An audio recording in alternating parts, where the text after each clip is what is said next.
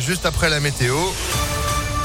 Et puis l'info, l'actu de cette fin de semaine, c'est avec Axel Gambaracci. Bonjour. Bonjour à tous. Nouveau coup d'accélérateur pour endiguer la cinquième vague de l'épidémie de coronavirus. Les mesures ont été annoncées hier par le ministre de la Santé Olivier Véran.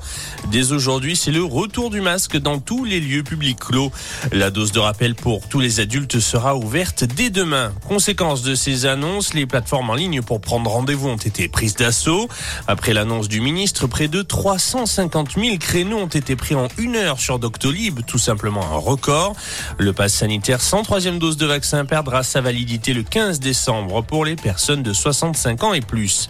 En Martinique, les violences continuent pour dire non à ces mesures sanitaires. Un couvre-feu a donc été instauré par le préfet du département, Stanislas Cazel.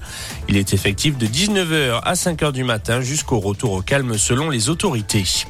Vol suspendu entre le Maroc et la France. La mesure est entrée en vigueur hier soir et ce jusqu'à nouvel ordre. Décision prise par le pays africain.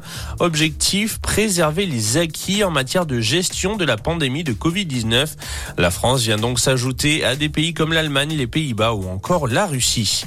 À la une de l'actualité également, la colère des pêcheurs français. Journée de mobilisation aujourd'hui pour demander rapidement des licences au Royaume-Uni afin de pouvoir travailler dans les eaux britanniques. Les ports de Saint-Malo, Ouistreham et Calais vont être bloqués, tout comme le tunnel sous la Manche.